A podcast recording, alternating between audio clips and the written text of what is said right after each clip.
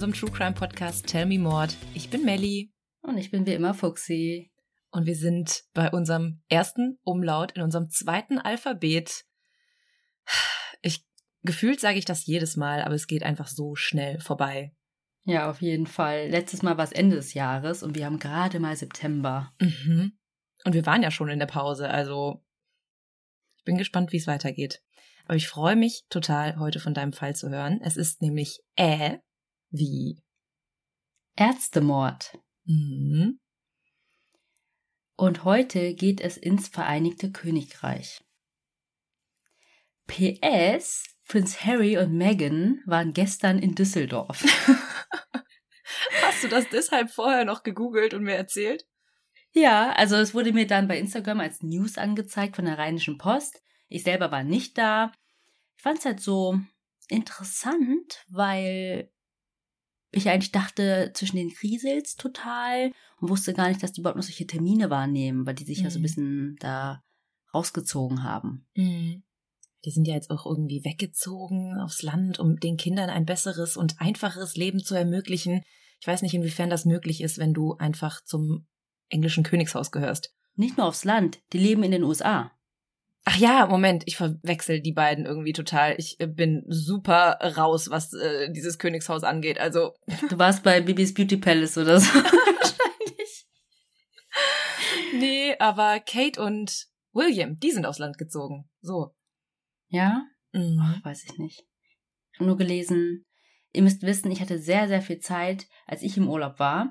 Und dann habe ich mir ich möchte jetzt keine Werbung machen, eine App runtergeladen, wo du ganz viele Magazine hast, kostenlos, also mit dem Abo dann. Und da wollte ich eigentlich nur Kreuzworträtsel machen und Sudoku. Und dann gab es noch die Schlagzeile und die Schlagzeile. Da habe ich nur gelesen, dass die irgendeinen Karibikurlaub noch gemacht haben, bevor es ins Eingemachte geht und Prinz William ja nachrückt.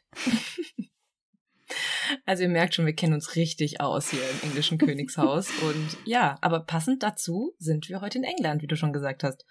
Ja, und ich glaube, wir waren bisher nur ein einziges Mal hier, oder? Bei deinem einen Fall in der Halloween-Folge letztes Jahr? Oder war das Schottland? Nee, da waren wir in England tatsächlich in äh, irgendwas mit E. Ich weiß Stimmt. es nicht mehr. Ja, Ja, irgendwas ich, mit E. Mhm. A, A, Afield. I, Nee, nicht Enfield. Ja, das war, Doch. das war die Geisterfolge. das war aber nicht die Halloween-Folge, das war unsere G-Folge. Der, der Poltergeist von Enfield. Stimmt. Nee, aber du hattest doch auch einen Fall mit diesem Schloss oder diesem Anwesen mit der alten Frau. Okay, Leute, wenn ihr wisst, welchen Fall Fuchsi meint, schreibt uns bitte. Ich bin komplett raus. Ihr, ihr merkt schon, wir hatten schon zu viele Fälle. Also langsam kommen wir auch durcheinander. Aber erzähl uns doch mal, um wen es heute geht. Heute geht es um den Serienmörder Harold Shipman. Der war auch als Dr. Death bekannt. Mhm. Und ich freue mich super, von dir den Fall zu hören, weil uns den irgendein Hörer irgendwann mal zugeschickt hat und ich es auf meiner Agenda hatte. Und das war der Fall, von dem wir letztes Mal gesprochen haben, den ich dir weitergegeben habe. Genau, ich wollte erst einen anderen Arzt machen, dann habe ich gemerkt, der gibt nicht so viel her. Und dann waren wir sogar beim Essen und dann hast du gesagt, hier, dieser britische Hausarzt, der extrem viele Menschen ermordet hat. Mhm. Denn er gehört wirklich zu den schlimmsten in der britischen Kriminalgeschichte mit der höchsten Opferzahl. Ich glaube tatsächlich auch die höchste Opferzahl, die wir hier bisher behandelt haben, oder? Ja. Also man sagt 215 bis 250. Also Ei, 215 definitiv. Und dann gibt es 45 Fälle, wo man ihn als Verdächtigen handelt. Man muss sich das mal vorstellen. 215. Ich kenne nicht mal so viele Menschen, glaube ich. Also klar, irgendwie aus dem Unternehmen, aber nicht direkt. Mhm. In diesem Zusammenhang, Melly, habe ich zwei Fragen an dich. Mhm. Erstens, hast du einen Hausarzt? Und zweitens, wie sehr vertraust du deinem Hausarzt? Ich habe eine Hausärztin und und ähm,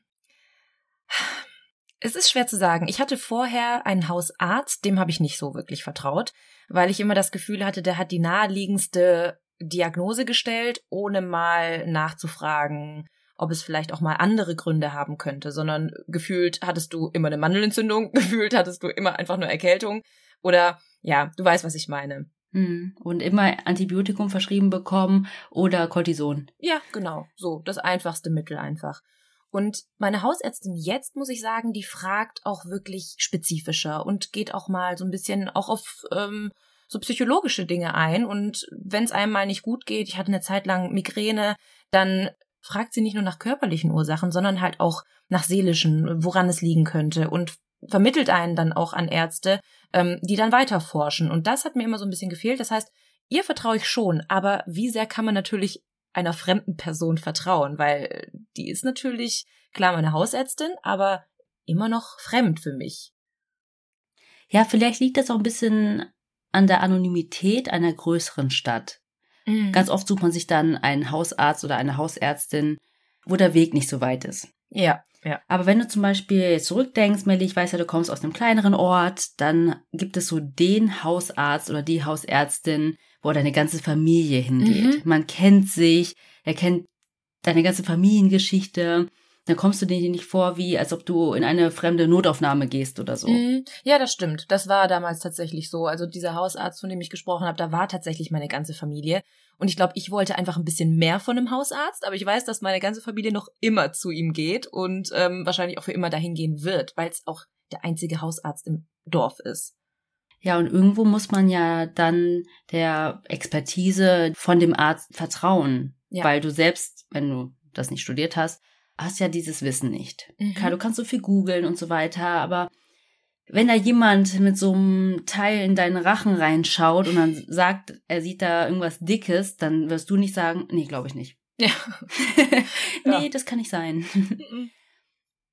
Davon hast du sicherlich schon mal gehört, Melly. Es gibt ja den Hippokratischen Eid. Mhm. Damals haben Ärzte auf diesen geschworen.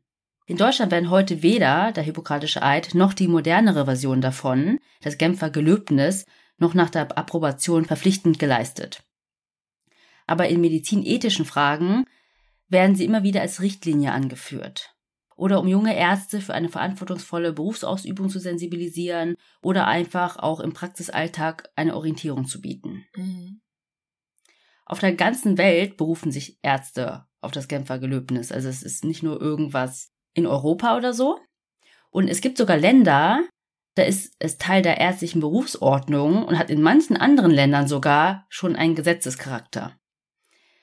Und falls einige von euch sich gefragt haben, wovon redet sie die ganze Zeit, möchte ich euch mal einen kleinen Auszug vorlesen. Auf der Webseite Ärztekammer Nordrhein steht, für jede Ärztin und jeden Arzt gilt folgendes Gelöbnis. Als Mitglied der ärztlichen Profession glaube ich feierlich, mein Leben in den Dienst der Menschlichkeit zu stellen. Die Gesundheit und das Wohlergehen meiner Patientin oder meines Patienten werden mein oberstes Anliegen sein. Ich werde die Autonomie und die Würde meiner Patientin oder meines Patienten respektieren. Ich werde den höchsten Respekt vor menschlichem Leben wahren. Ich werde nicht zulassen, dass Erwägungen zu Alter, Krankheit oder Behinderung Glaube, ethnische Herkunft, Geschlecht, Staatsangehörigkeit, politischer Zugehörigkeit, Rasse, sexueller Orientierung, sozialer Stellung oder jegliche andere Erwägungen mich von der Erfüllung meiner Pflichten gegenüber meiner Patientin oder meinem Patienten abbringen. Also dann geht's noch weiter, worauf du achtest. Einfach, dass du ethisch deinen Job richtig machst. Mhm. Dass du ethisch korrekt handelst, auf die Menschenrechte achtest und ja, deinem Patienten auch die bestmögliche Behandlung bietest. Genau.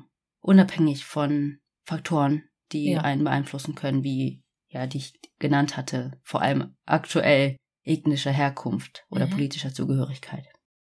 Und so haben auch die Patientinnen und Patienten von Harold Shipman auch ihm vertraut. Liebe Mordis, wir haben heute einen ganz besonderen Werbepartner für euch, denn heute könnt ihr nicht nur mit unserem Code sparen, sondern ihr spart mit jeder einzelnen Bestellung automatisch. Es geht heute um Motatos. Vielleicht hat der eine oder andere bereits von ihnen gehört, denn Motatos rettet Lebensmittel, die es aufgrund von Überproduktion zum Beispiel oder Saisonalität oder von zu kurzem oder teils überschrittenem MHD nicht in den regulären Handel geschafft hätten. Und wie schon gesagt, ihr könnt hier richtig geile Schnäppchen ergattern, denn die Lebensmittel und auch Drogerieprodukte könnt ihr mit bis zu 80% Rabatt kaufen. Und wir mussten natürlich auch zuschlagen und haben heute unsere Box zugeschickt bekommen, die wir gemeinsam mit euch auspacken wollen. Ich hole es mal ganz kurz. Oh. oh Mann, das ist ganz schön schwer. Ja, ich weiß auch, was wir uns bestellt haben, dass es so schwer ist. Wir haben uns hauptsächlich für Sachen entschieden, die wir ohnehin im Alltag gebrauchen können. Zum Beispiel hier, Melli, schau mal. Unser beider Lieblingsmilchersatz. Die Alpro Not Milk im Achterpack für gerade einmal 16,79 Euro mit 30% Rabatt. Der Normalpreis wäre 23,92 Euro. Wir haben damit also über 7 Euro gespart. Ich liebe diese Hafermilch einfach so sehr. Ich packe die in alles rein. In meinen Kaffee, in meinen Müsli. Also mega, mega geil. Aber, Moment, ich muss mal gucken, was wir hier noch haben. Eieiei. Oh, ich habe hier noch was ganz Leckeres. Da mussten wir sofort zuschlagen, als wir das gesehen haben. Nämlich haben wir uns Bio-Edamame Fettuccine bestellt, die regulär 4 Euro pro Packung kosten würden. Also finde ich persönlich ziemlich teuer und mache immer einen großen Bogen darum, weil ich die einfach so gerne mag, aber es nicht einsehe, so viel Geld auszugeben. Aber bei Potatoes gab es ganze 68% Rabatt. Also wie krass bitte. Und wir haben gerade mal 1,29 Euro bezahlt. Ja, total. Meistens hat mich hier wirklich der Preis vor einem Kauf abgeschreckt. Ich schaue aber mal weiter, was wir noch so haben. Oha, hier mein Daily Allrounder, der Express Benz Vollkorn Naturreis, den ich fürs Mittagessen gerne schnell in die Mikrowelle packe. Den haben wir hier für 35% weniger ergattern können. Den liebe ich auch so sehr. Ich nehme mir den wirklich fast jede Woche mit auf die Arbeit ins Büro, wenn es einfach mal schnell gehen muss in der Mittagspause. Und guck mal, Fuxi, ich habe mich hier besonders drauf gefreut. Das sind Gemüsechips. Da kosten zwei Packungen gerade nur 2,38 Euro. Und ich würde sagen, der nächste Filmabend kann kommen. Und wahrscheinlich wird es mal wieder eine True Crime Doku. Sehr wahrscheinlich. Aber für mich darf es bei einem Filmeabend auch gerne mal süß sein. Dafür habe ich mir erstmal 21% reduzierte Oreos bestellt. Du schwörst ja auf Oreos, denn die sind ja sogar vegan. Genau. Und ich muss gerade ein bisschen schmunzeln, denn ein Unboxing in einem Podcast ist wirklich ziemlich dumm. Aber Lebensmittel verschwenden ist noch viel dümmer, Leute. Vor allem bei so niedrigen Preisen. Und das Geile ist, ihr könnt bei uns sogar doppelt sparen, denn mit unserem Code TellMeMod15, alles groß und zusammengeschrieben, spart ihr nochmal 15% extra. Dieser Code ist gültig bis zum 31.03.2024 und alle weiteren Infos und Links zur Website findet ihr wie immer in unseren Show Notes. Und wir schauen jetzt einfach mal weiter, was wir noch so alles Leckeres in unserer Box finden können.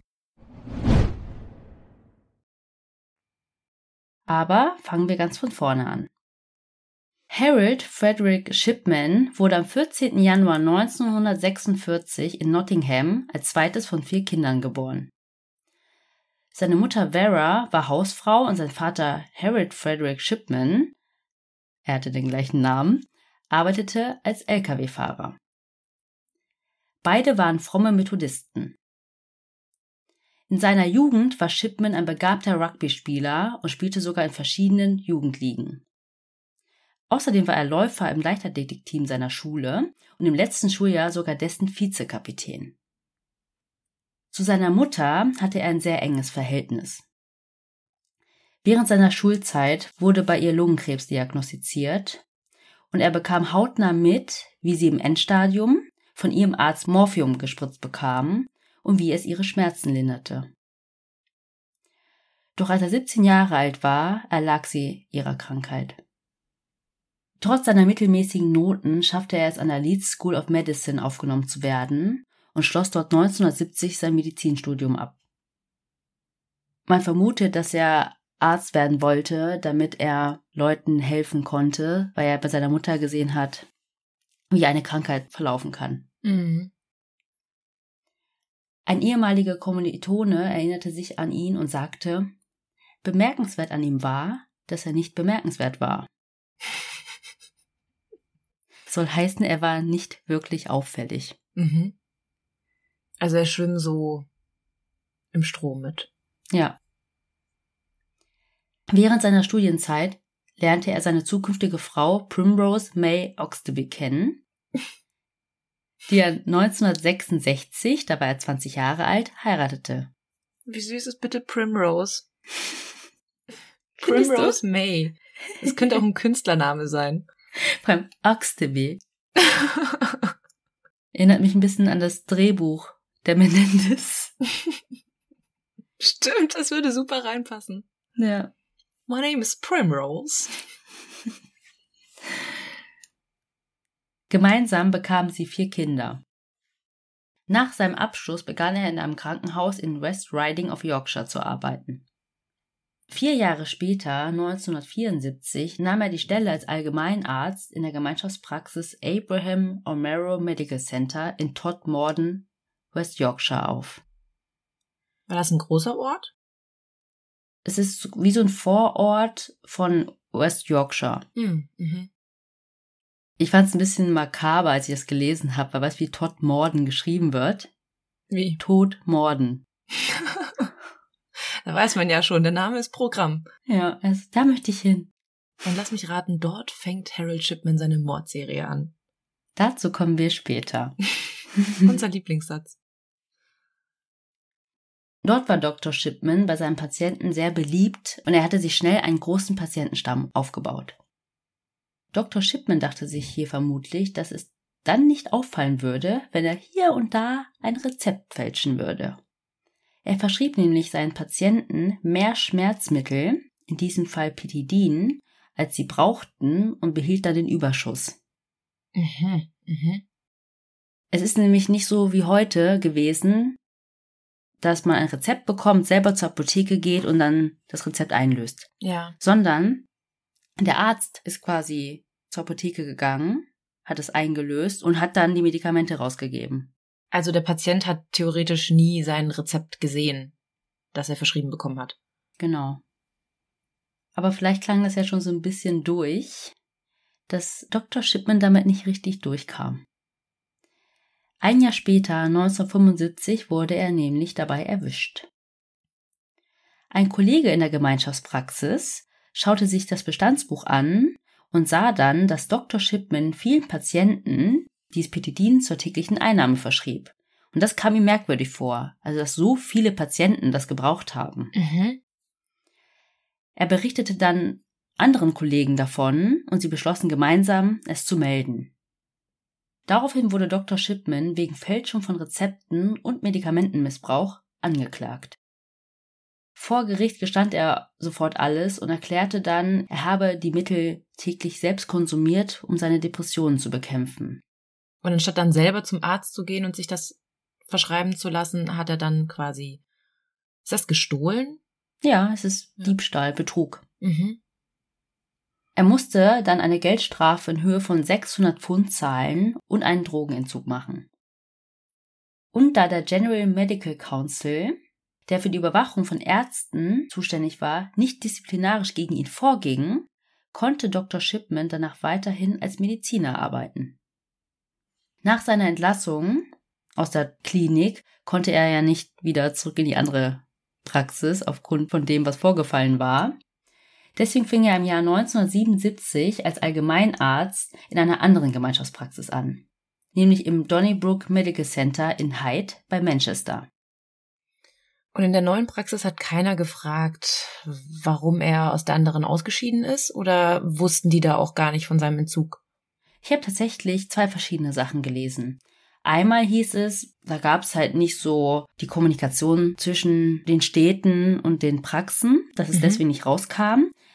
In einer anderen Quelle habe ich gelesen, dass er selbst das erzählt hat und gesagt, das war ein Fehler, ich habe den Entzug gemacht, Mhm. ich werde das nicht nochmal tun. Und dann wurde es gemeldet. Das hat ihn ja gut dastehen lassen. Er hat aus eigenen Stücken erzählt. Mhm. Ja, beides sehr gut möglich. Also gerade die erste Version kommt mir auch sehr bekannt vor. Das war ja auch bei unserem Ü-Fall, letztes Alphabet so, bei Charles Cullen, der ja immer wieder nur in Krankenhäusern gearbeitet hat und ähm, die Krankenhäuser das nicht untereinander gemeldet haben, beziehungsweise der Personalmangel war einfach so groß, dass die überhaupt keine Zeit hatten, das irgendwie zu melden und das zu recherchieren. Ja. Und Hyde lag etwa 65 Kilometer von Todmorden, West Yorkshire, Mhm. entfernt. In dieser Gemeinschaftspraxis war er einer von sieben Ärzten. 14 Jahre lang wird er hier arbeiten. Und auch dort war er sehr bei den Patienten beliebt. Es war sogar so, dass es Patienten gab, die nur von ihm behandelt werden wollten. Und wenn er zum Beispiel aufgrund von Urlaub eine Vertretung hatte, warteten diese Patienten lieber zwei Wochen auf seine Rückkehr. Und das hatte welchen Grund? War er so charismatisch? Ja, er war, also so haben die Patienten das beschrieben, hat sich Zeit genommen. Er war sehr bemüht. Sie haben sich einfach bei ihm wohlgefühlt. Mhm.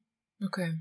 Und es war auch ein Hausarzt und wenn da zum Beispiel ältere Leute hingehen, ne, die können des Öfteren ein paar Leiden haben, dann wollen sie manchmal auch einfach nur das besprechen. Mhm. Wir reden jetzt nicht wirklich von Unfallchirurgie, weil dann ist dir scheißegal, wer sich jetzt um dein Bein kümmert, wenn es einfach blutet. Ja, ja, sondern Hühnerauge am Fuß oder so. Genau. Habe ich vielleicht einen Nierenstein? so. Mhm.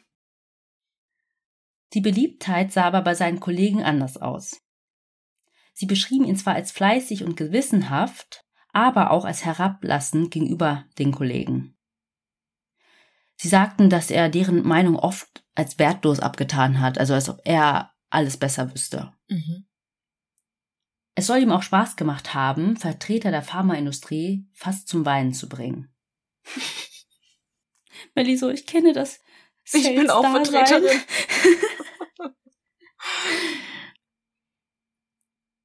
Einige Jahre später, 1990, wollte sich die Gemeinschaftspraxis umstrukturieren. Also sie wollten zum Beispiel eine neue Computersoftware einführen. Also es fing ja da alles an. Mhm. Weg vom Handschriftlichen. Jetzt wird digitalisiert. Genau. Die Bundesregierung hat das erst 2020 hingekriegt. Darauf hatte Dr. Shipman dann keine Lust und verließ dann die Praxis mit der Begründung, dass er ein Angebot von einer anderen Praxis bekommen hatte. Doch in Wirklichkeit wollte er nicht mehr, dass ihm andere bei seiner Arbeit über die Schulter schauten. Zwinker. das ihr leider nicht seht. 1993 eröffnete er dann ebenfalls in Hyde seine eigene Praxis. Er hatte sogar in seinem alten Vertrag ein Schlupfloch gefunden, weswegen er seine ganzen Patienten mitnehmen konnte. Mhm. Das war natürlich lukrativ dann für ihn. Auf jeden Fall. Und was die Patienten auch an ihm schätzten, war, dass er in seiner neuen Praxis Samstagssprechstunden einführte. Mhm. Für die ganzen Berufstätigen auf jeden Fall sehr, sehr wichtig und gut. Und seine Frau, Primrose, May, arbeitete dann Samstagmorgen als Sprechstundenhilfe. Und generell, er machte viele Überstunden, Hausbesuche und das schätzten seine Patienten an ihm. Also jemand, der sich Zeit nimmt. Mhm. Dr. Shipman traf dann auch eine informelle Vereinbarung mit der Brutpraxis auf der gegenüberliegenden Straßenseite. Es war nämlich so, dass man für die Einäscherung von Patienten eine zweite Unterschrift eines anderen Arztes benötigte. Das war zum Beispiel wichtig, wenn die Todesursache schwer bestimmbar war. Mhm. Aber darf denn ein Arzt überhaupt so eine Einäscherung selber anordnen? Müssen das nicht die Hinterbliebenen irgendwie organisieren? Genau, also die müssen auf jeden Fall zustimmen. Ja. Aber es ist ja so, wenn jemand zu Hause stirbt, muss ja ein Arzt gerufen werden. Ja. Und der muss ja dann auf der Sterbeurkunde Todesursache, Todeszeitpunkt und alles vermerken. mhm. Und dann muss der Arzt, in dem Fall hier, auch das Formular für die Einäscherung ausfüllen und das muss von einem zweiten Arzt unterschrieben werden. Es geht nämlich auch nicht, dass zum Beispiel die Witwe einfach sagt, okay, äh, wir lassen ihn jetzt einäschern, weil es kann ja sein, dass sie was mit dem Tod zu tun hatte. Mhm. Ja. Und deswegen sage ich ja, es war wichtig, wenn die Todesursache schwer bestimmbar war, also nicht eindeutig war. Ja. In einem Fall, bei dem man vom natürlichen Tod ausgeht, wurde das Formular oft als überflüssig angesehen und wurde dann auch von vielen Ärzten vernachlässigt. Ja, was vielleicht auch nicht so richtig ist, weil der Arzt kann ja auch mal schlampen. Ähm, und der sagt, ja, Todesursache ähm, ist natürlich. Und die Frau hat ihm vielleicht irgendein Rattengift untergejubelt und daraufhin ist der Patient gestorben. Genau. Aber das sieht man ja dann. Deswegen gibt's ja die Untersuchung an Ja. bestimmten Symptomen, ob du aus den Augen blutest oder, ne, das habe ich jetzt bei, ich muss es nochmal sagen, Leute, Criminal Minds gesehen. Also das ist ja ein anderer Tod als einfach eingeschlafen. Ne? Mhm. Also die informelle Vereinbarung war dann, dass Dr. Shipman quasi einfach kurz die Straße überquert und dort das Formular unterzeichnen lässt und andersrum genauso. Also so wenig Bürokratie für beide Seiten. Mhm. Doch im Laufe der Jahre warf die hohe Zahl von Todesfällen unter Dr. Shipmans Patienten und die hohe Zahl von Einäscherungen älterer Frauen Fragen auf. Im März 1998 wandte sich Dr. Linda Reynolds von der Brooke-Praxis an einen Gerichtsmediziner für den Bezirk South Manchester und teilte ihre Besorgnis über die hohe Sterblichkeitsrate unter Dr. Shipmans Patienten. Vor allem fragte sie sich, wieso er immer vor Ort gewesen war, wenn die Patienten starben, und wieso er so viele Hausbesuche machte. Das ist sehr merkwürdig. Um euch das mal zu verdeutlichen, hier ein Vergleich. In der Brooke-Praxis gab es mehrere praktizierende Ärzte mit etwa 9500 Patienten. Diese Praxis wies nur 14 Sterbeurkunden auf. Dr. Shipman arbeitete alleine mit einem Patientenstamm von 3000 und wies im selben Zeitraum 16 Sterbeurkunden auf. Mhm. Dr. Linda Reynolds meldete dann ihre Vermutung bei der Polizei. Doch die konnte keine ausreichenden Beweise finden, um Anklage zu erheben und stellte die Untersuchung am 17. April 1998 ein. Ist ja auch schwierig, wenn die Patienten eingeäschert worden sind, dann irgendwie das Gegenteil zu behaupten. Genau das ist es. Er hat doch dann immer so empfohlen, das zu machen. Mhm. Und es gestaltete sich nur schwierig bei katholischen Familien. Die wollten Mhm. das dann nicht. Ja, die wollten eine klassische Beerdigung. Genau. Und jetzt kommen wir zum Mord, der Dr. Death zu Fall brachte. Oder überhaupt mal zu einem Mord. Die 82-jährige Kathleen Grundy passte in sein Beuteschema. Sie war älter und alleinstehend. Sie wurde am 24. Juni 1998 am Nachmittag tot zu Hause aufgefunden. Sie war die ehemalige Bürgermeisterin von Hyde. Er war der Letzte, der sie lebend gesehen hatte. Er war nämlich noch morgens bei ihr zu Hause für einen Hausbesuch. Er war auch derjenige, der den Totenschein ausstellte und als Ursache Altersschwäche angab. Grundys Tochter, die Anwältin Angela Woodruff, war beunruhigt, als ihr ein paar Wochen nach dem Tod ihrer Mutter ein Testament zugestellt wurde, das angeblich von ihrer Mutter verfasst worden war und von einer Anwaltskanzlei kam, die sie nicht kannte. Mhm. Sie selbst war ja Anwältin und ihre Kanzlei war für das Testament oder auch andere Angelegenheiten ihrer eigenen Mutter zuständig. Mhm. Sie zweifelte deswegen an der Echtheit des Dokuments. Außerdem war es sehr schlecht zusammengestellt und das war sehr untypisch für ihre Mutter. Denn sie war ein sehr penibler Mensch. Ja, dadurch, dass sie auch Bürgermeisterin war, kann ich mir auch vorstellen, dass sie dann wirklich sehr darauf geachtet hat. Ja. Und die Unterschrift auf dem Testament sah auch nicht aus wie die eigentliche Unterschrift ihrer Mutter. Und jetzt kommen wir mal zum Inhalt, welches sie ebenfalls beunruhigte. Aus dem Testament wurden nämlich sie und ihre Kinder gestrichen und das gesamte Vermögen in Höhe von 386.000 Pfund sowie zwei Häuser an Dr. Shipman vermacht. Ist klar. Und, das ist ja auch wichtig, es kann ja wirklich sein, ne? Man bricht mit den Eltern und dann heißt es, ich vermache alles, was ich habe, dem örtlichen Tierheim Ja. oder so. Ja. Also abgesehen jetzt von Deutschland und dem Pflichtanteil und sowas, ne?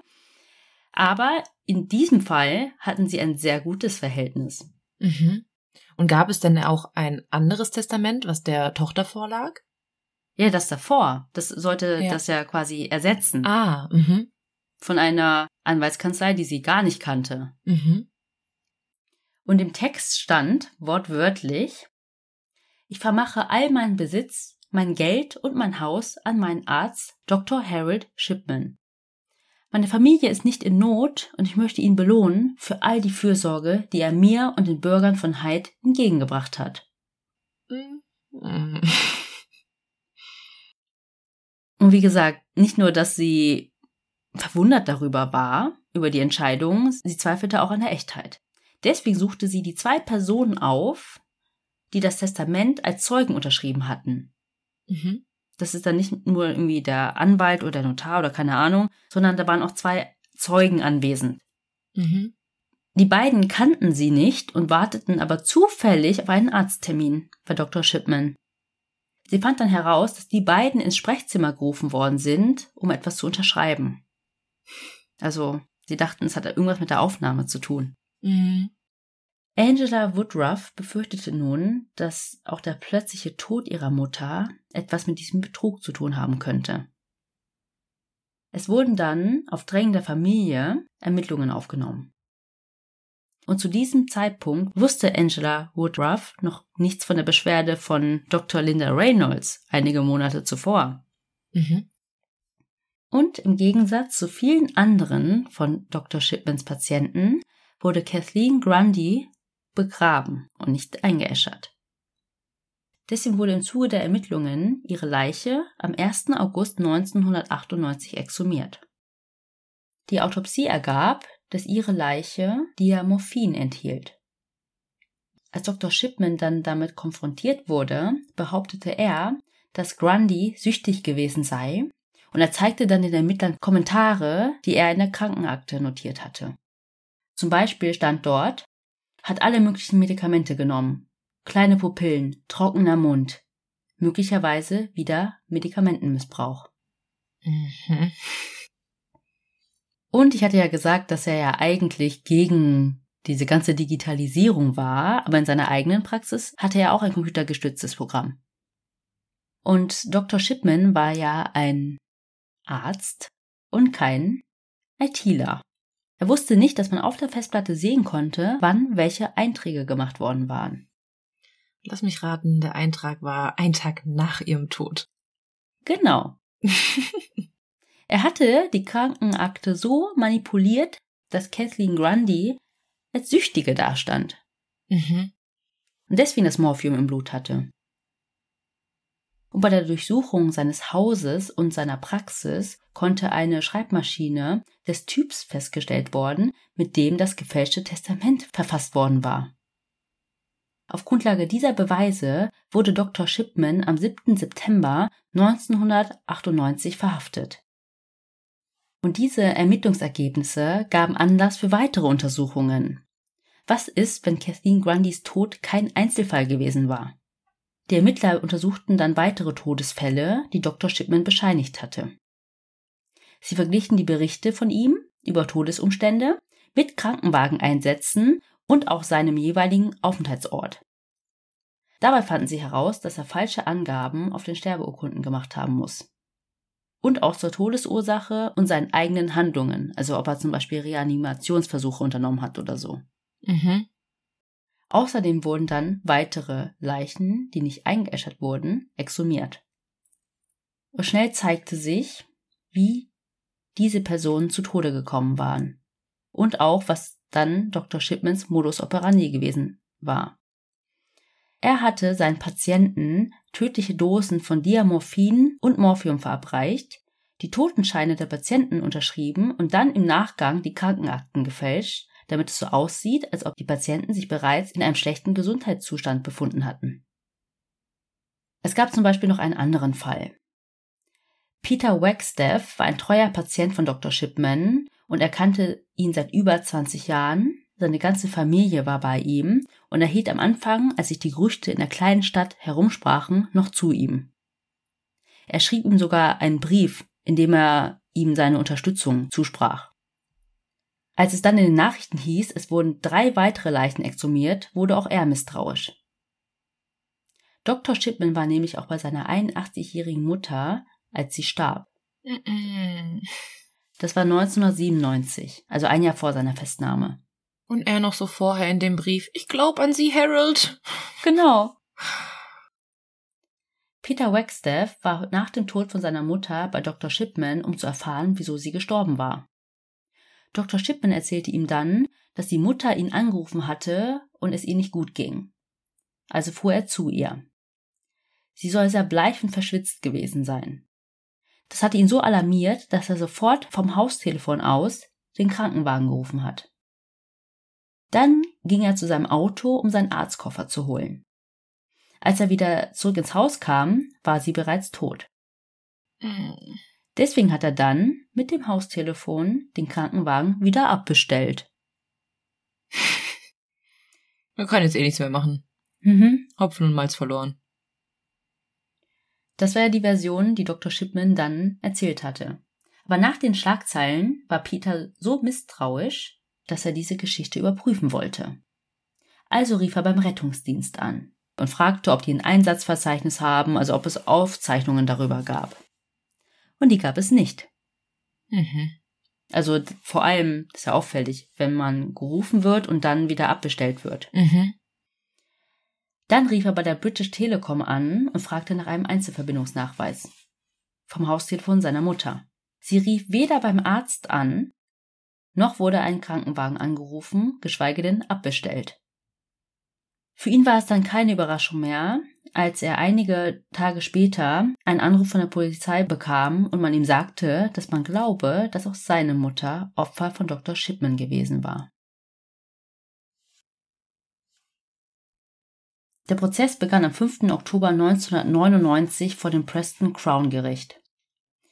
Dr. Harold Frederick Shipman wurde des Mordes durch eine tödliche Injektion von Diamorphin und Morphium in den Jahren 1995 bis 1998 an 15 Personen angeklagt.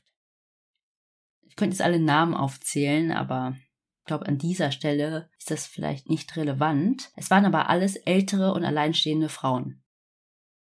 Seine Verteidigung sagte, dass die Opfer vor ihrem Tod ohne sein Wissen Morphium eingenommen hatten.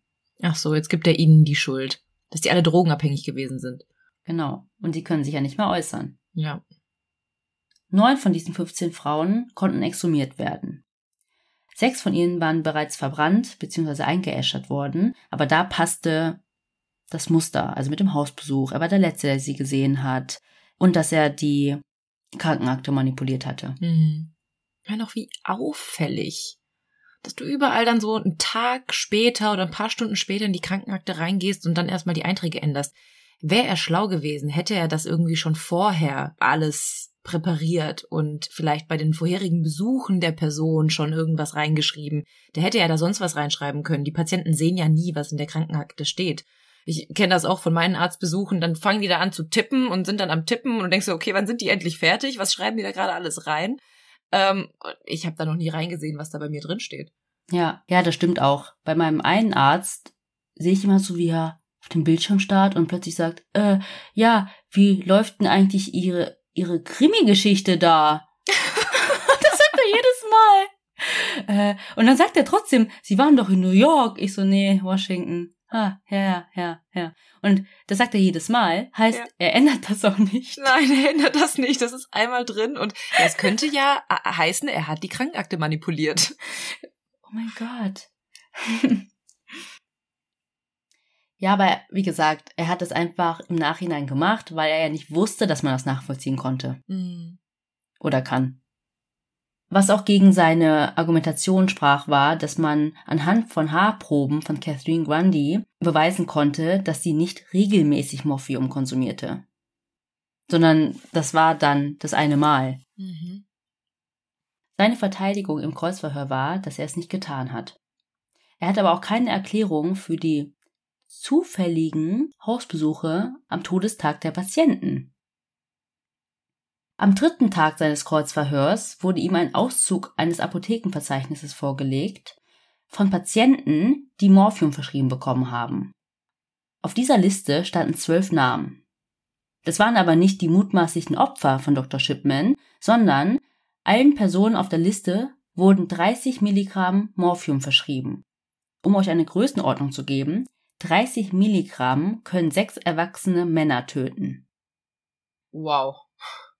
Und diese Dosen wurden dann auch von der Apotheke ausgegeben. Was? Eine Person von dieser Liste sagte dann vor Gericht aus, dass er noch nie in seinem Leben Morphium bekommen hat. Also war es so wie in der vorherigen Praxis. Harold Shipman hat das den Personen verschrieben und hat das dann selber abgeholt. Genau. Und es ist nie beim Endkonsumenten angekommen. Mhm. Aber nicht nur das. Einige Leute, die auf der Liste standen, sind zwei bis drei Tage vorher gestorben. Noch bevor die Rezepte ausgestellt wurden. Also er hat quasi Rezepte für Tote geschrieben. Aber was ich heftig finde, ist, dass die Apotheke das ausgegeben hat. Ich meine, Apotheker sind auch studierte Leute, die wissen, wie viel Morphium ein Mensch vertragen kann und wie viel er einnehmen sollte.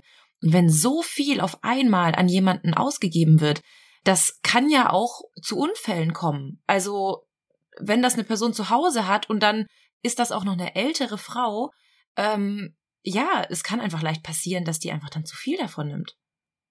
Dann wäre es besser gewesen, die kommen dann öfter. Genau. Als dass sie einen Vorrat haben für, Ja. weiß ich nicht, mehrere Monate. Ja. Ja, sehe ich ganz genauso. Aber das zeigte, dass Dr. Shipman diese ganzen Dosen dann für seinen eigenen Bedarf gesammelt hatte, ne? Mhm. Am 31. Januar 2000 wurde er nach sechs Tagen Beratung, was ungewöhnlich lang war, von der Jury in 15 Fällen von Mord und einem Fall von Urkundenfälschung für schuldig befunden. Die Richter legten als Strafmaß 15 Mal lebenslänglich fest. Zusätzliche vier Jahre erhielt er für die Fälschung des Testaments. Sie fügten noch hinzu, dass Shipman niemals auf Bewährung freigelassen wird. Ohne die Miene zu verziehen, nahm der mittlerweile 54-Jährige das Urteil entgegen. Zehn Tage nach der Verurteilung wurde er aus dem Erzregister gestrichen. Noch während des Prozesses kamen 23 andere Fälle ans Licht. Trotzdem hat man von weiteren Anklagen abgesehen, da man gesagt hat, dass erstens aufgrund der großen medialen Aufmerksamkeit es schwierig gewesen wäre, ein gerechtes Verfahren zu führen und zweitens hat Shipman ja bereits mehrfach lebenslänglich bekommen.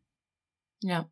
Bevor man dann das vorherige Urteil irgendwie zum Wanken bringt, lässt man es einfach sein. Genau. Shipman bestritt konsequent seine Schuld. Seine Frau Primrose war überzeugt von seiner Unschuld und hielt bis zum Schluss zu ihm. Und das Krasse ist ja, trotz der eindeutigen Indizien und Beweise hatte Shipman bis zuletzt mit einem Freispruch gerechnet. Aus dem Gefängnis heraus hatte er bereits Blumen bestellt für seine Welcome Home Party. Was? Aber das fand ich auch komisch. Obwohl er ja seine Unschuld beteuerte, reichte er danach nie Berufung ein. Okay. Vielleicht war er da auch zu rational, Mhm. bringt ja eh nichts. Aber die Geschichte ist hier noch nicht zu Ende. Ja, ich warte noch auf die restlichen 150 Opfer. Es waren nur 15. Die britische Regierung startete eine öffentliche Untersuchung, um herauszufinden, ob Dr. Shipman noch mehr von seinen Patienten auf dem Gewissen hatte. Es wurden dann drei Merkmale identifiziert, die darauf hindeuteten, dass die Person von Dr. Shipman ermordet wurde. Erstens, es fand ein Hausbesuch kurz vor dem Tod des Patienten statt. Zweitens, der Patient befand sich eigentlich in einem guten Gesundheitszustand. Drittens, die Körperhaltung des Patienten zum Zeitpunkt des Todes. Die Person saß meistens aufrecht auf einem Stuhl oder einer Couch, als wären sie gerade eingeschlafen. Mhm. Und es war nicht so, dass sie zum Beispiel mit Schlafanzug im Bett lagen, sondern so, als ob sie jemanden empfangen würden. Also Mhm. den Arzt zum Hausbesuch. Dann würde ich mir auch ein BH anziehen oder so. Also insgesamt starben während Dr. Shipmans medizinischen Behandlungen 459 Personen. Also wirklich allgemein, allgemein. Einfach Leute, die gestorben sind. Ja, auch äh, wahrscheinlich natürliche Tode. Genau. Aber die Behörden sind sich sicher, dass er zwischen 1977 und 1992, das ist seine Zeit in der zweiten Gemeinschaftspraxis in Haidt, Mhm. 71 Patienten ermordet hatte. Und in seiner eigenen Praxis, in den sechs Jahren vor der Verhaftung, hat er mindestens 143 Patienten getötet. Von den 215 bekannten Opfern waren 171 Frauen und 44 Männer. Das heißt, dass er 1998 im Jahr seiner Verhaftung bei durchschnittlich einem Mord alle zehn Tage lag. Aber ich habe ja gesagt, das sind die 215 Opfer, die definitiv ihm zugeschrieben werden konnten. Mhm. Aber es gab noch 45, wo er ja als Verdächtiger gehandelt wird, weil Fremdeinwirkung vermutet wird. Mhm. Im Gefängnis studierte er dann Geschichte und ich habe dann noch gelesen, dass er auch Mithäftlinge behandelt hatte. Da weiß ich aber nicht, ob das sein kann, weil ihm ja die Lizenz quasi entzogen wurde. Vielleicht auch einfach so laienhaft, ähm, weil sie nicht zum Gefängnisarzt wollten, haben sich dann von ihm behandeln lassen. Ja, oder vielleicht konnte er da mitarbeiten, aber dann unter Aufsicht. und während seiner Haftzeit freundete er sich auch mit dem ebenfalls inhaftierten Serienmörder Peter Moore an. Mhm. Nach vier Jahren in Gefangenschaft, am 13. Januar 2004, beging Shipman in seiner Zelle Suizid. Er hatte sich mit seiner Bettwäsche erhängt. Genau einen Tag vor seinem 58. Geburtstag. Hat er einen Abschiedsbrief hinterlassen? Nee, hat er nicht genauso wenig irgendwie irgendwas gestanden, mhm. weißt du? Ja. Und das war dann auch für die Hinterbliebenen sehr frustrierend. Also sie haben auch gesagt, jetzt kriegen wir niemals die Antworten. Warum mhm. hat er das getan? Ja, das ist auch meine große Frage. Was hat ihn dazu verleitet, das zu tun?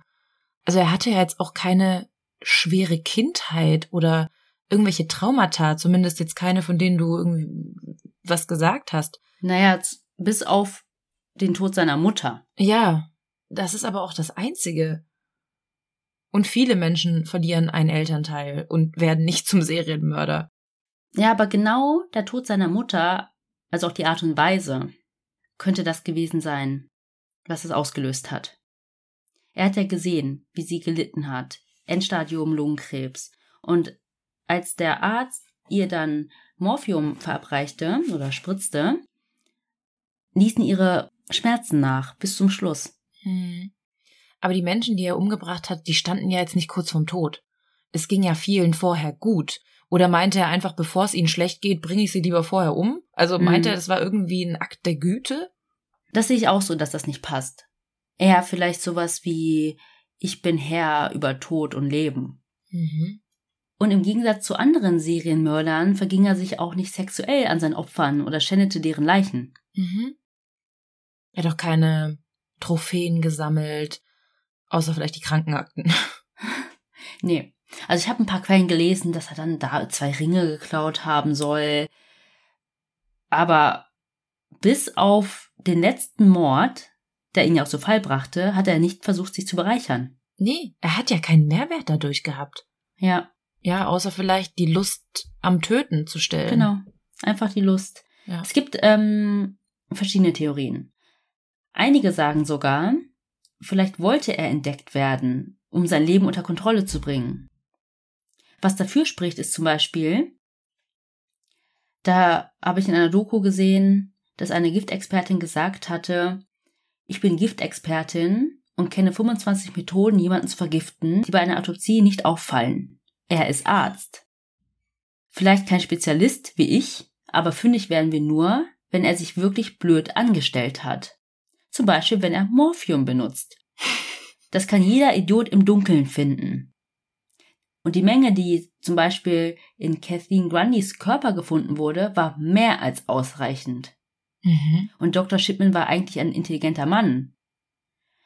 Vielleicht wollte er erwischt werden, ja, wie gesagt, um sein Leben unter Kontrolle zu bringen oder vielleicht um Anerkennung zu bekommen. Stell dir vor, du hast über 200 Menschen getötet und es checkt einfach keiner. Mhm.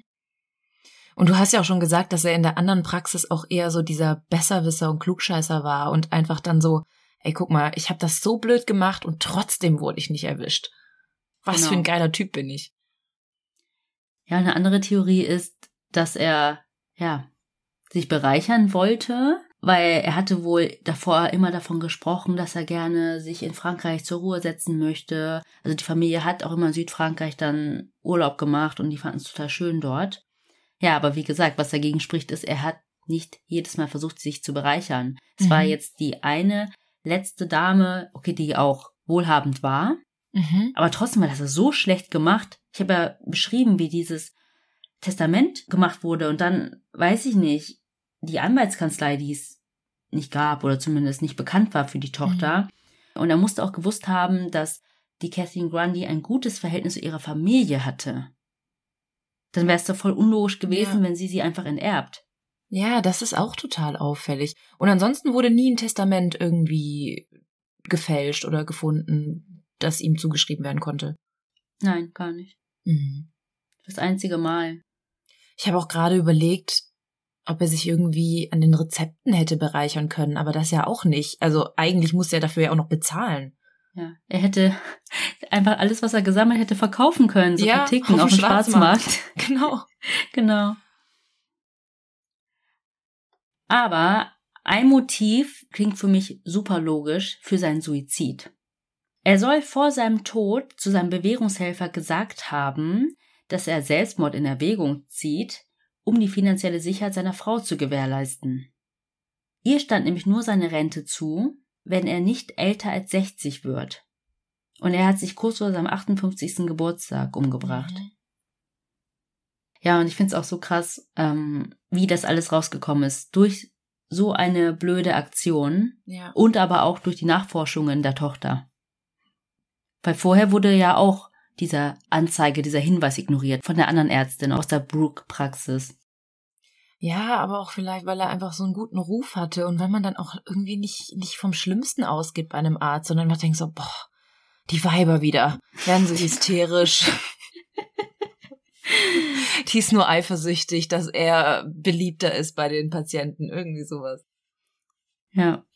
Ja, ich fand es auch so krass in der einen Doku, die ich geschaut habe, hat auch der Ermittler gesprochen und dann hat er so ein bisschen auch beschrieben, was er so gedacht hat, gefühlt hat während der ganzen Ermittlungen. Und für ihn war das voll, also er war für Zwiegespalten. Einerseits dachte er, oh, ein Fortschritt, ein Mhm. Beweis, ein Indiz. Ähm, auf der anderen Seite dachte er, das darf doch nicht wahr sein. Es, Mhm. ich, also er hat irgendwo auch gehofft, dass das alles nicht stimmt. Ja, es ist so auffällig. Wieso hat das nicht schon jemand vorher bemerkt? Ja. Nee, ich muss sagen, ich bin auch irgendwie total baff, weil als ich das gelesen hatte damals, über 200 Opfer, äh, da war ich auch super perplex und dachte mir, wie kann das passieren? Und ich habe vorhin, das werdet ihr wahrscheinlich nicht mehr hören, musste ich auch nochmal nachfragen, in welchem Jahr das eigentlich spielt, weil sich das alles irgendwie so anhört, als wäre das 1800, sonst 1800. was, 1700 sonst was passiert, wo es einfach noch keine Aufzeichnungen gab, wo ähm, es keine Computerprogramme gab, wo irgendwas hinterlegt wird und dass solche Todesfälle einfach nicht auffallen. Ähm, aber als du dann auch noch gesagt hast, so, ja, computergestütztes ähm, Programm in der Praxis, dann dachte ich mir so, hä? Äh, wie kann das sein? Es ist alles irgendwie dokumentiert und super auffällig, dass er die Krankenakten kurz danach geändert hat. Ähm, ja, ich find's echt krass, dass er so lange Jahre nicht entdeckt wurde. Und ich finde, es gab super viele Parallelen auch zu unserem Charles Cullen-Fall. Also das fand ich echt extrem. Also, dass er seine Patienten mit einer Überdosis umgebracht hat, dass er die Praxen gewechselt hat und vor allem auch, dass es immer ältere Opfer waren oder Mhm. häufig ältere Opfer waren, wo es einfach nicht so aufgefallen ist, dass die einfach gestorben sind und wo es ja auch wirklich gut möglich war, dass sie an einem natürlichen Tod gestorben sind. Ja, und wenn sie alleinstehend waren, wurde auch nicht viel nachgefragt. Ja, ja. Ja, bin froh, dass du den gemacht hast. Also, es ist ja gut untergekommen. Ansonsten wäre er jetzt in meiner Notizenliste noch bis nächstes Jahr wahrscheinlich vergammelt. Ja, vor allem dachte ich erst, als ich über 200 gelesen habe, das springt den Rahmen. Wir wollten Mhm. ja weniger Doppelfolgen machen. Das kann nicht sein. nee, wirklich richtig, richtig gut. Sagt uns gerne, was ihr zu dem Fall denkt. Ähm, dazu könnt ihr uns sehr gerne schreiben. Ähm, das Ganze könnt ihr gerne bei Instagram machen, uns Fallvorschläge schicken oder Kommentare zu den Fällen. Schreibt uns auch sehr gerne unter die Posts und diskutiert miteinander. Also ich find's immer super spannend. Oft melden wir uns dann gar nicht zu Wort, weil ich es einfach auch toll finde, dass ihr Mordis euch über die Fälle unterhaltet und ja, einfach so einen kleinen Austausch habt und vielleicht nicht nur für uns eine Community seid, sondern auch untereinander eine Community werdet und zu kleinen Detektiven werdet. Aber ihr dürft uns nicht nur gern bei Instagram schreiben, sondern auch bei Facebook sind wir vertreten. Da heißen wir auch Tell Me More Podcast. Oder ihr könnt uns auch sehr gerne per E-Mail schreiben. Das Ganze könnt ihr an tellmemorepodcast at gmail.com tun. Oder uns bewerten, wo ihr uns bewerten könnt und wollt, wo ihr uns auch immer hört. Und ihr dürft uns auch sehr gerne, wenn ihr möchtet, ein kleines Trinkgeld dalassen. Da freuen wir uns sehr, sehr gerne drüber. Das könnt ihr bei Kofi machen. Das ist ein virtueller Coffeeshop. Und ja, ihr dürft uns auch sehr gerne dazu schreiben, was ihr uns gerne ausgeben möchtet. Oder ihr schreibt einfach nur einen netten Kommentar, was ihr zu unserem Podcast haltet. Und ja, ich würde sagen, um die Stimmung jetzt ein bisschen aufzuhellen, kommen wir jetzt zu unserer Rubrik. Und ich habe eine internationale Tat heute mitgebracht, beziehungsweise einen internationalen Fall. Der hat sich in Thailand abgespielt. Eine Thailänderin hat sich in Bangkok versehentlich in ihrem Badezimmer eingeschlossen. Nach drei Tagen wurde sie dann von der Polizei gerettet. Oh Gott. Immerhin hatte sie ein Klo. Das stimmt. Und fließend Wasser. Ich lese mal vor. Eine 54-jährige Frau hat sich in der thailändischen Hauptstadt Bangkok versehentlich in ihr Badezimmer eingeschlossen. Drei Tage musste sie darin ausharren, bis die Polizei die alleinstehende Frau rettete. Die Polizei hat in den sozialen Medien von der Rettungsaktion berichtet. Demnach betrat die Frau, deren Namen nicht veröffentlicht wird, am 22. August ihr Badezimmer und ein defekter Türknauf verwandelte daraufhin den kleinen Raum in ein Gefängnis. Ihr Handy hatte sie nicht mitgenommen. Wer macht das heutzutage noch? Ja. Beim Toilettengang nicht sein Handy mitnehmen. Sie auf jeden Fall nicht. Und erfolglos schrie die Frau nach Hilfe und hämmerte gegen die Tür. Das Einzige, was sie zu sich nehmen konnte, war Leitungswasser. Vor allem in Bangkok. Ja, lecker. Und sie war so verzweifelt, dass sie mit einer Creme eine Abschiedsbotschaft auf die Badezimmerwand schrieb. Darauf stand, ich stecke seit dem 22. August in der Toilette fest. Wenn ich sterbe, soll sich Jailek bitte um mein Testament kümmern. Ich habe Leitungswasser getrunken, um zu überleben. Oh, Details. Ja. Nach dem dritten Tag hämmerte die Frau immer weiter an die Tür und auch ihre Schwester machte sich langsam Sorgen um sie. Die Nachbarn haben wohl bemerkt, dass da Geräusche aus der Wohnung kamen, aber haben sich irgendwie nicht weiter darüber Gedanken gemacht. Aber als die Schwester dann mal nachfragte, ob die Nachbarn vielleicht irgendwas gehört haben, sagten sie, ja, da hämmert einer schon seit einer ganzen Weile. Also riefen sie gemeinsam die Polizei, die dann der Frau zu Hilfe kam. Nachdem niemand die Tür der Frau öffnen konnte, kletterten die Beamten über den Zaun und fanden die Frau schließlich. Sie wurde dann ins Krankenhaus gebracht und die Ärzte stellten fest, dass das trotz des geschwächten Zustands sie trotzdem bester Gesundheit war.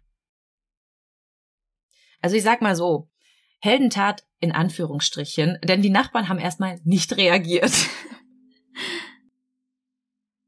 Ich finde das mit der Creme ja so süß. Ich meine, was machst du? Du bist da die ganze Zeit mit deinen Gedanken alleine, versuchst Hilfe zu rufen, schläfst zwischendurch vor Erschöpfung ein. Ja. Und es ist ja wirklich so, Bangkok ist eine Großstadt und die Geräusche. Mhm, die Geräusche und auch du lebst irgendwie relativ anonym auch nebeneinander. Und äh, dann macht sich vielleicht auch keiner wirklich Gedanken, wenn er dich mal drei Tage lang nicht sieht. Also unser Nachbar würde auf jeden Fall direkt die Polizei rufen, wenn er uns nicht sehen würde. Äh, Entschuldigung, wir wollten sie nur meiden. ja. Schreibt uns gerne Heldentaten, wenn ihr selber eine Heldentat erlebt habt oder vielleicht selbst der Held wart in der Story. Und ja, wir freuen uns, über eure Heldentat berichten zu können. Bis dahin würde ich sagen, bleibt uns nur noch zu sagen, was wir immer sagen. Wir hoffen, ihr Lust auf mehr bekommen. Oder Mormort. Und bis zum nächsten Umlaut. Ciao.